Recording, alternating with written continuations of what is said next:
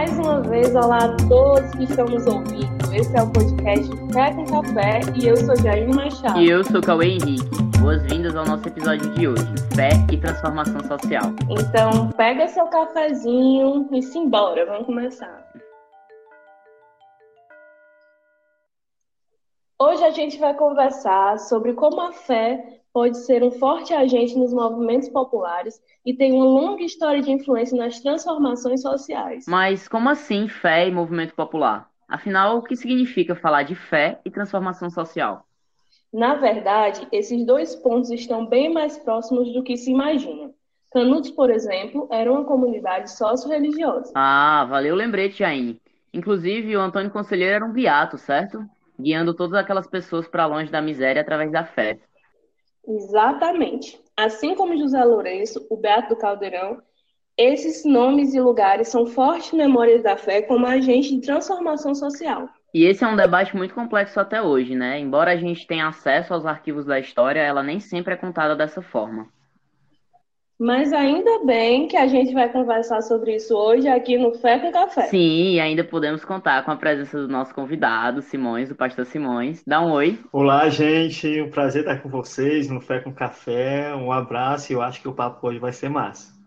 Ele é pesquisador do Caldeirão, pastor e teólogo, e vai nos ajudar a entender melhor esses efeitos da fé como transformadora social. É, a gente deu uma boa olhada no teu trabalho. Eu já, já conhecia, né, desde as das últimas eleições, eu já tinha um contato com, com a figura, Simões. E aí eu queria entrar logo nesse debate perguntando como é que a gente pode, então, já que o tema é esse, né? Como é que a gente pode pensar a transformação social e o poder que tem a partir da fé?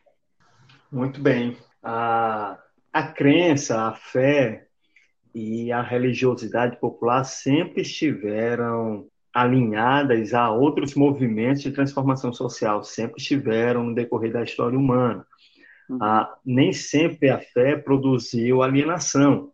Ah, isso é fato porque a história das revoluções, a história das grandes paixões humanas, elas têm um elemento da fé muito bem, muito bem delimitado e muito bem marcado na história humana. Então, a, começando, limpando assim o meio de campo, e aí eu queria já trazer para o Nordeste brasileiro das expressões de, de fé que fizeram desse chão um chão tão fértil para iniciativas de transformação, né?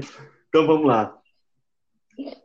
A fé nem sempre produziu alienação, né? Eu, eu queria fazer um recorte da, da história, e principalmente do ramo cristão, que tantas vezes e com muita propriedade é acusado, e todas as acusações são verdadeiras contra o cristianismo, no sentido uhum. dele se, ele auxiliar na alienação do povo e estar tá aliado a uma, uma cosmovisão colonial da vida e das pessoas, mas houveram insurgências dentro do próprio cristianismo.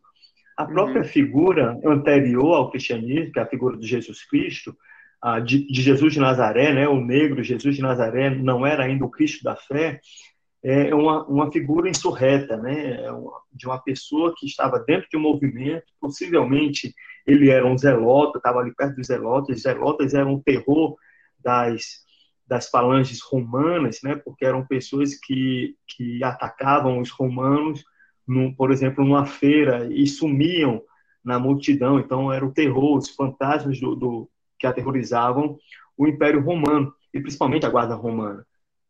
É muito uhum. possível colocar Jesus de Nazaré historicamente perto desse grupo de insurreição ah, contra Roma, contra o Império Romano. E assim veio, tiveram outras ideias, por exemplo, Francisco, Francisco de Assis, coloca uma, uma, uma outra intervenção a partir de uma, de uma ação não violenta, mas de uma ação muito poderosa que é da partilha e da denúncia do acúmulo violento das riquezas. Então, o próprio Francisco, na cidade de Assis, desencadeia um momento que, por pouco, não faz uma reforma na Igreja Romana, né?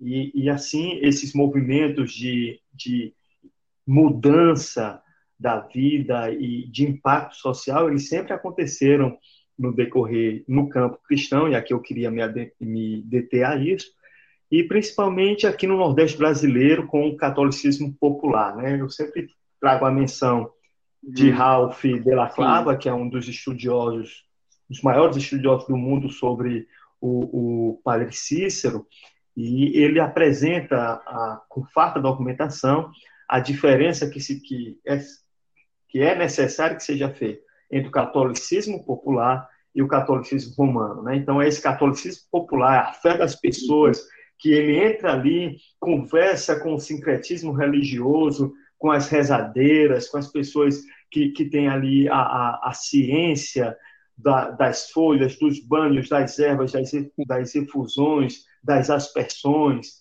não é? aliada à fé, aliada à reza, e que promovem cuidado, promovem cura, isso há, há tempos ancestrais. Né? Então, esse catolicismo popular esse cristianismo popular que produz cuidado e que produz também transformação. Estava aliado, esse movimento estava dentro do, do, da Ordem dos Penitentes, por exemplo, que, com o, o, o Beato Zé Lourenço, e também estava dentro ah, do messianismo ali no, no, no, em Canudos. Então, a fé é sim um instrumento de transformação social. E assim, é, Simões, indo mais para um debate base. O porquê que a religião tem esse poder de transformação Puxa, social? Jair, que pergunta, né? E, cara, eu fico pensando que, imagine, a, o sofrimento ele produz sobre o ser humano é, uma exigência de respostas. E o povo nordestino, o povo mais pobre, ele, ele sempre foi muito subjugado. E qual é a resposta, então, que ele vai dar para esse sofrimento? Uhum. Ele pode abraçar esse sofrimento com resiliência, né? resignação e dizer assim: ah, é porque Deus quer. Mas se aparece alguém uhum. oferecendo uma esperança, uhum. se aparece alguém com uma figura de autoridade, reivindicando um, um, um meio de comunicação religioso que vai para vai a transcendência e convoca aquela, aquele, aquelas vontades para conquista de uma terra.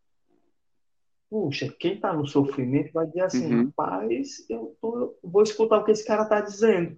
Então, a religião, ela, ela, ela, diferente de uma proposta política ideológica, a religião mexe com a subjetividade e com a produção de esperança.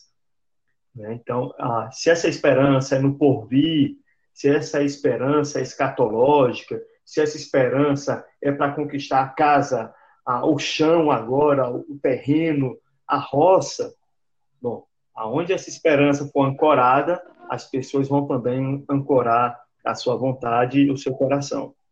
Eu acho que a gente, inclusive, debateu bastante isso no nosso episódio anterior, né? Sobre essa busca é, de respostas. A gente falou um pouco sobre a ciência, né?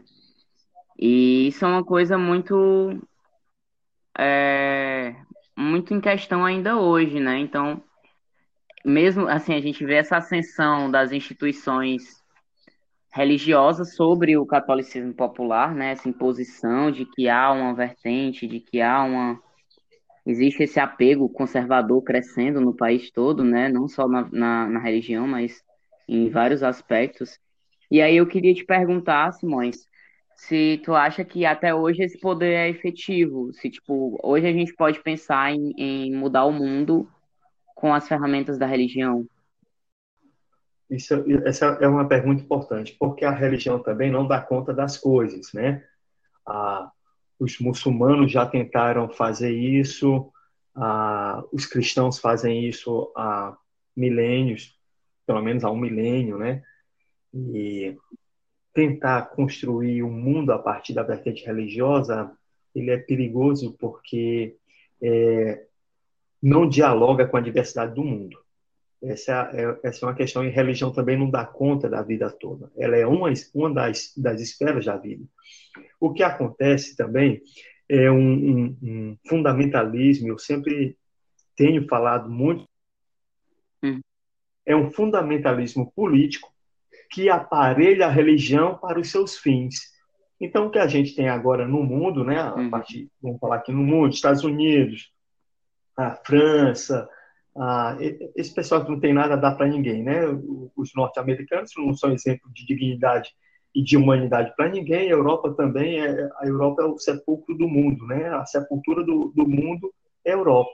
Nunca deu nada de bom para ninguém, mas nesse momento também um fundamentalismo político se apropria do discurso religioso para arrebatar uh, as pessoas, arrebatar as vontades, arrebatar também a, a, aquele germe de transformação. Então, a gente precisa ter isso, essa divisão muito bem feita, porque senão a gente acredita a religião uma força que ela não tem. Né? Ela pode ser um instrumento, pode ser, e é um instrumento de mobilização de vontades mas há essa apropriação, por exemplo, hoje a gente está vivendo uma virada da extrema direita sobre o mundo, um avanço da extrema direita sobre o mundo, colado num, numa linguagem religiosa. Por quê?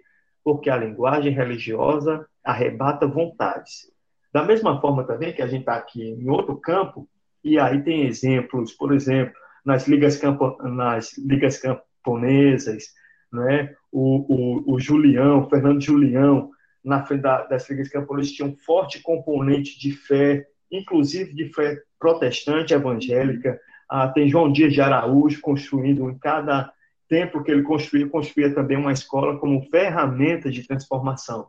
Então, a, a religião é como se fosse uma lente de aumento que, aliada a, a uma ideologia política, ela pode sim mobilizar as vontades e, mobilizando as vontades, consegue avançar sobre determinadas pautas, se vai ser benéfica à humanidade ou se vai ser vai trazer prejuízos e retrocessos é uma outra questão. Mas fato é que a linguagem religiosa ela ajuda a mobilizar as vontades. Eu acho que, que assim tudo é uma questão de equilíbrio também, né? De, de até onde podemos ir, de, de até onde podemos acatar. É uma questão de definir esse limite que ainda é muito tênue, acho. Acredito nisso. Mas já puxando aqui mais para o lado de cá, né, mais para o lado do Cariri, eu queria saber sobre o Caldeirão, né? Que muitas histórias foram invisibilizadas e pessoas que moram aqui na região caririense, cearense, não, não sabem da história toda ou sabem só uma parte. É, é, é muito pouco contado, eu acredito.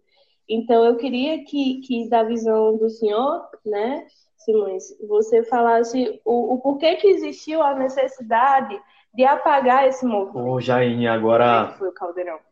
Ah, eu fico emocionado porque o Caldeirão foi, foi e é minha paixão durante muito tempo, né? Eu descobri o caldeirão ainda no seminário, eu era seminarista e fui estudar os movimentos populares e fui estudar o, o, o fenômeno de Juazeiro. E, particularmente, o, o, o padre Cícero, ele não me, não me convocou a admiração nem o afeto. E quem me, quem me convocou a admiração e afeto foi o Beato Lourenço. E aí eu fui, fui estudar e, uhum. e fiz, escrevi sobre isso, fiz visita, né? A, ainda a uma pessoa que a mãe tinha, tinha estado no, no, no, Caldeirão ainda, fiz entrevista, encontrei essa pessoa no interior de Pernambuco. Ah, mas, enfim, por que, que é invisibilizado o Caldeirão? Eu lembro que uma vez eu estava aí na região e eu conversando com uma pessoa super apaixonada, né? O fenômeno do caldeirão e a pessoa olhava para mim assim, eu não sei do que é que você está falando. E aí eu fui contar a história, né? Fui contar a história do caldeirão. Mas por que, que é importante? Foi importante para a elite a, econômica e política do Ceará esconder o caldeirão. O caldeirão ele possui uma semente de organização hum. popular aliada à fé que pode trazer transformação política. Quando Beato Zé Lourenço é enviado pelo padre Cícero para uma região que não tinha absolutamente nada, que era o caldeirão dos jesuítas, e ele, através da organização do trabalho e da organização religiosa consegue fazer a terra, que era só o carrasco, começar a produzir, e essa produção, é, o excedente é vendido, uma parte é repartida igualmente pelas pessoas, de, de acordo com que as famílias tinham necessidade, o excedente era vendido, comprado roupa, alimento e sementes para a próxima, para a próxima plantação, começou a despertar nas pessoas um sonho. E qual era o sonho? Cara, a gente estava lidando com a fome. E as pessoas tinham trabalho, tinham dignidade, tinham terra e tinha fé, cara, alimentando essa utopia. Né? Chegou um tempo de que os Sim. trabalhadores das fazendas, oprimidos e expropriados, né? a, a, a, uma servidão nas fazendas, e os trabalhadores já, já não queriam mais estar nas fazendas e começaram a ir para o Caldeirão. Né? Estima-se que Caldeirão tinha mais de mil famílias ali, não é?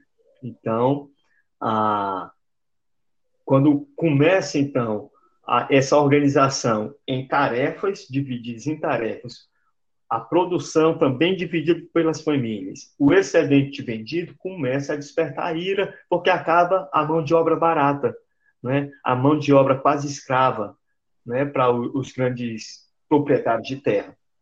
Uhum. E aí entra a querela política, que Sim. na verdade não era por Padre Cícero. E se foi, era muito pouco. O que eles queriam acabar era com um modelo de organização popular que podia tomar conta do sertão né? Um, um, modelo revolucionário de terra, e isso precisava acabar. Isso é inaceitável. A, a, a classe política, essa elite pequena, tacanha, mesquinha e criminosa do nunca se conformou com pobre produzindo e pobre não, não oferecendo o seu serviço barato para esses senhores. Né? Então, o caldeirão ele é essa semente, uhum. esse sinal sempre presente de que é possível, através da organização popular, da, da fé das pessoas, produzir transformação, alimentar as pessoas da moradia digna. Isso é possível. Cobrir o caldeirão. Esconder historicamente caldeirão é para que a gente não tenha lembrança de que é possível organizar o povo respeitando a diversidade religiosa, mas também produzindo através do trabalho, da fé, da oração, porque essas coisas não estão dissociadas, é possível produzir transformação no carrasco do chão do sertão. José Lourenço foi um menino que era amansador de burro, analfabeto, uhum. negro, mas que tinha uma liderança que a fé garantia essa liderança a ele, tão forte e transformadora que só foi possível parar o movimento Sim. do Caldeirão na base da metralhadora da Força Aérea Brasileira. A potência que esse homem tinha, e, e precisa dizer, José Lourenço era um negro. Precisa dizer Sim. isso. Porque foi um homem que desafiou tudo. Sim. Em nome da fé, botou a fé como escudo, organizou o povo, fez a terra produzir, desafiou os latifundiários do Ceará. Né? Então, é, é, é uma expressão, ele é um cara muito grande. Né? Zé Lourenço é um cara muito grande. E, e, e, o vulto dele ecoa até hoje. Então, a gente não pode tirar também o caráter, é, a, a, a, opressão racista de apagamento da história de um negro que tentou, ousou organizar Sim. o povo contra os latifundiários e que se soma a, a, aqui no Exato. Cariri, né? A gente, eu acho que nesses, nesses movimentos da fé a gente costuma pensar muito hoje, né? Assim, muito recentemente nessas, nessas pessoas negras apagadas, né? A Beata uhum. também, a Beata Maria de Araújo, o Beato Zé Lourenço, e essas histórias que ficaram para trás por questões políticas questões racistas, por questões de diversidade religiosa, enfim. Porque o poder, o grande poder, queria que elas ficassem para trás, assim, esquecidas, né? Mas a gente faz questão de lembrar.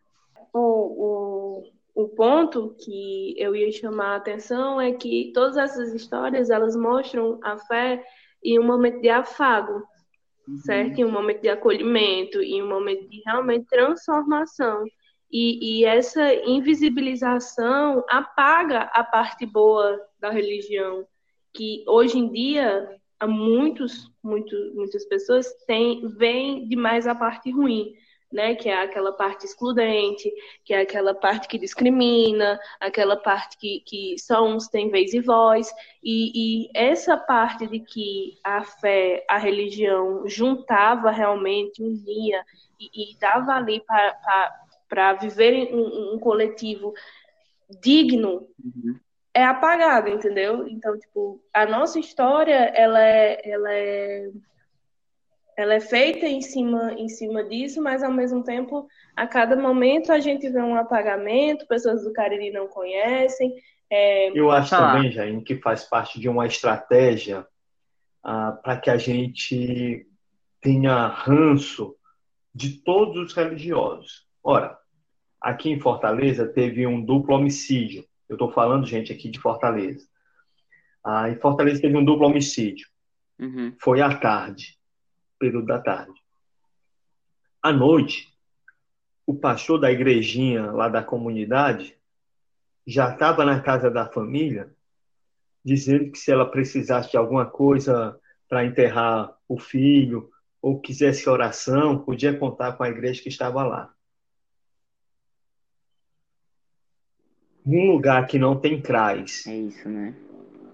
Num lugar que não tem o serviço de acolhimento num lugar onde só a polícia vai com o Estado, uhum. ter alguém lá oferecendo conforto no momento que a pessoa está em maior dor, isso vale muito. O nosso inimigo, esse cara, não é inimigo da democracia. Esse pastor não é inimigo da democracia. Ele não é inimigo dos direitos humanos. Ele não é um intolerante religioso. Porque ele está lá no território, fazendo um serviço uhum. que ninguém mais faz. Agora, a gente não pode deixar esse indivíduo ser capturado pela, por um discurso raivoso e violento e intolerante e ser massa de manobra na mão desses desonestos que querem transformar, levar o Brasil para a Idade Média ou pior, para o período pré-colonial. Então a gente não pode, a gente precisa separar e ter o discernimento de saber quem são né, os inimigos da democracia e quem são aquelas pessoas que podem ser aliadas sim de uma transformação social.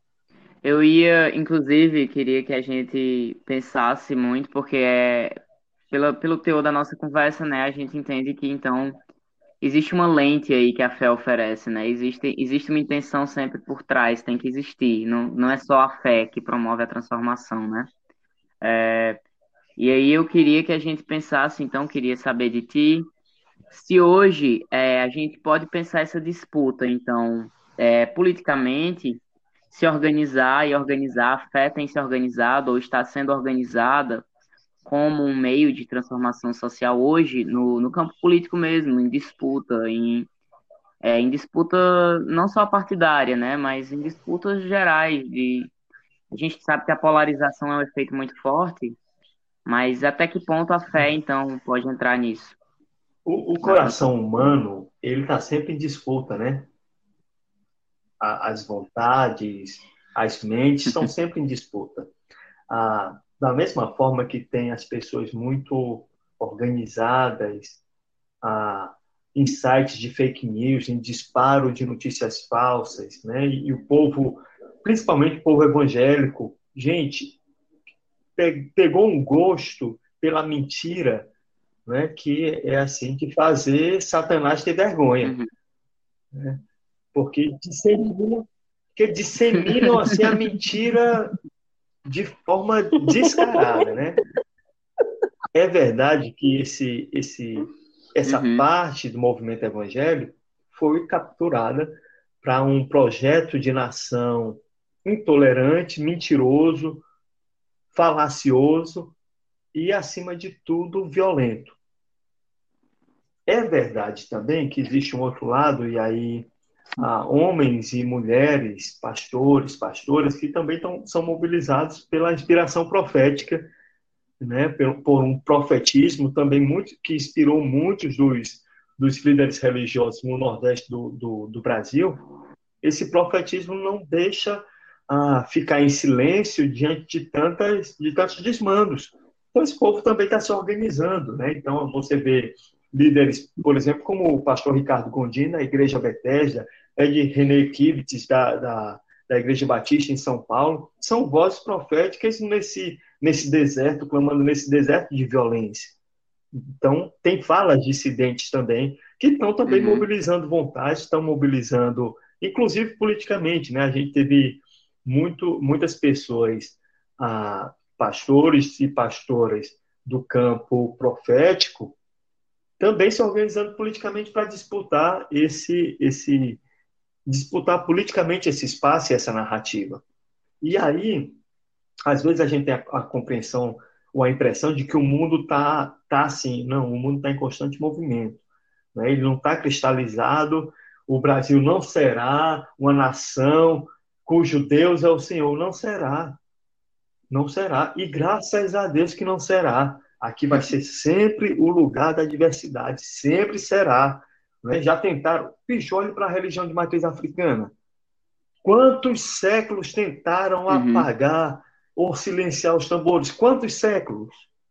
Os tambores estão tocando até hoje. Sim. Não vai ser um, um, um governo irresponsável, violento, sem compromisso, criminoso, que vai silenciar a diversidade religiosa do país, não. Não será. Né? Não foi no passado, não será agora e muito menos no futuro. A gente, às vezes, tem a compreensão da história muito curta. Né? E quando eu olho, eu sou um homem negro. Sim. E quando eu olho para as minhas raízes, para os meus ancestrais, eu sei que nós vamos vencer.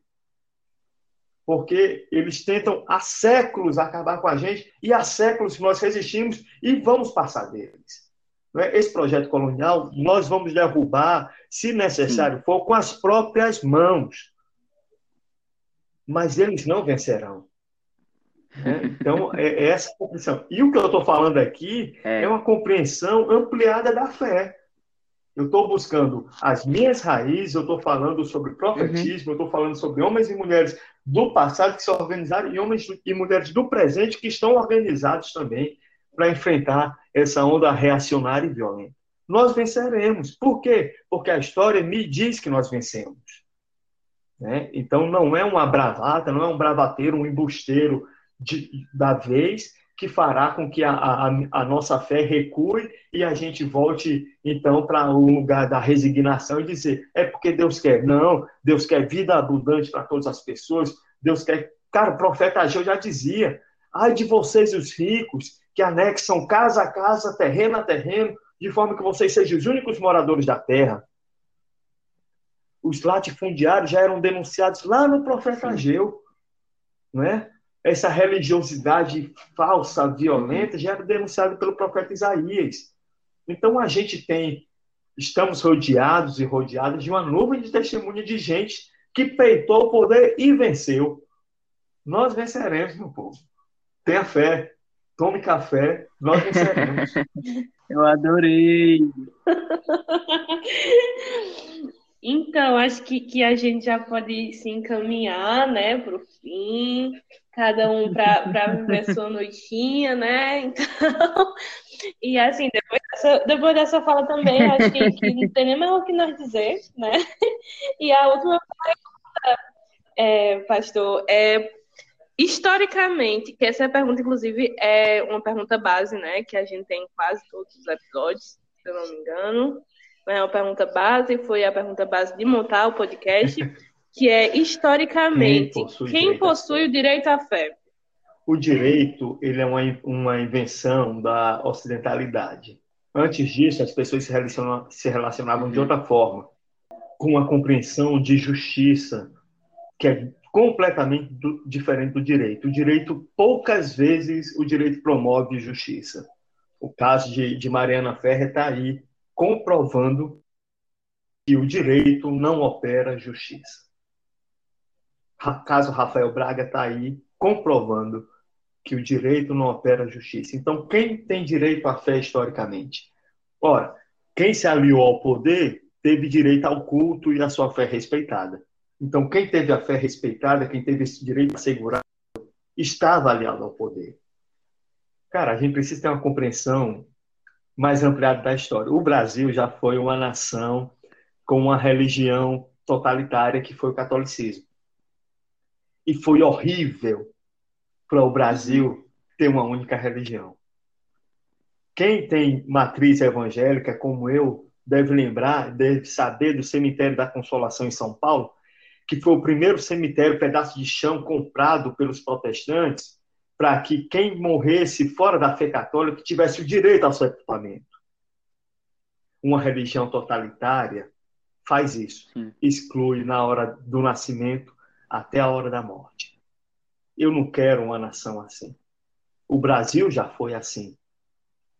Né? Então, eu não quero mais voltar para lá. Por isso que eu digo, Deus me livre de um país evangélico. Eu não quero nunca que essa maldição aconteça sobre o Brasil. Sabe por quê? Porque o Jesus de Nazaré, que é em quem eu me inspiro, ele vai conversar com a mulher Ciro Fenícia, que era de outra religião e de outro lugar. Quando ele vai conversar com a mulher samaritana, e sempre conversando com as mulheres, ele, ele rompe a, a, a, a etiqueta religiosa, e quando ele conversa com as pessoas de outra religião, aí ele escancara os, as portas e, e, e arrebenta os muros da separação. Então, no exemplo de Jesus de Nazaré, eu tenho um exemplo de que é possível manter a minha fé, aquilo que eu acredito, e dialogar com as outras pessoas com a fé diferente. O Jesus de Nazaré não deixa espaço para intolerância religiosa nem para o racismo religioso.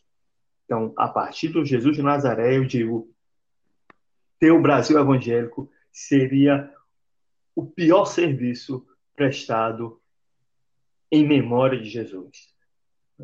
Então, a gente precisa lembrar de que quem teve o direito histórico à fé se aliou ao poder. As religiões de matriz africana não se dobraram ao poder, pelo contrário, usaram o próprio sistema para proteger a sua herança, para proteger a sua memória. Hoje, elas têm culto livre e assegurado e precisamos colocar mais força para que elas tenham todos os seus direitos assegurados. Né? Então, ah, eu não quero entrar para a história ah, com, do lado de quem se adequou ao poder para ter a liberdade de culto. Eu quero entrar para a história, se é que eu, vou, eu entrarei, mas eu quero viver esse meu período histórico de forma diversa, em contato com todas as outras religiões, e dizer: nós somos os insurgentes. Né? Nós somos aqueles que não vamos usar, colocar nossa fé a hum. serviço de uma política que destrua a vida humana, que não respeite a diversidade, que não, não promova o cuidado com o meio ambiente. Então, a, e é possível que a nossa história também seja apagada. Mas se tentaram apagar se os aviões da Força Aérea metralharam e queimaram o caldeirão do Zé Lourenço, mas não conseguiu silenciar a sua voz, que chegou até mim em pleno ano 2000, eles não silenciarão a nossa voz nem ao som de metralhadores.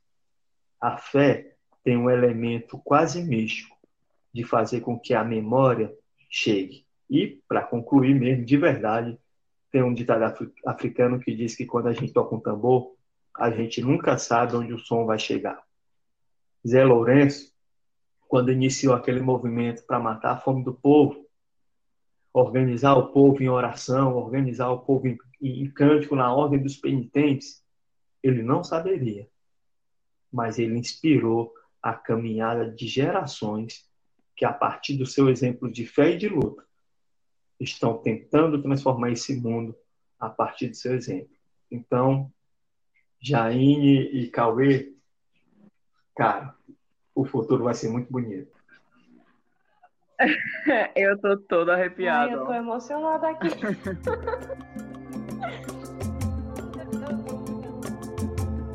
Este podcast é um oferecimento da Pró-Reitoria de Cultura da Universidade Federal do Cariri por Cauê Henrique, Gabriela Catunda e Jaine Machado.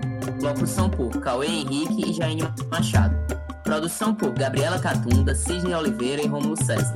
Edição técnica por Rômulo César.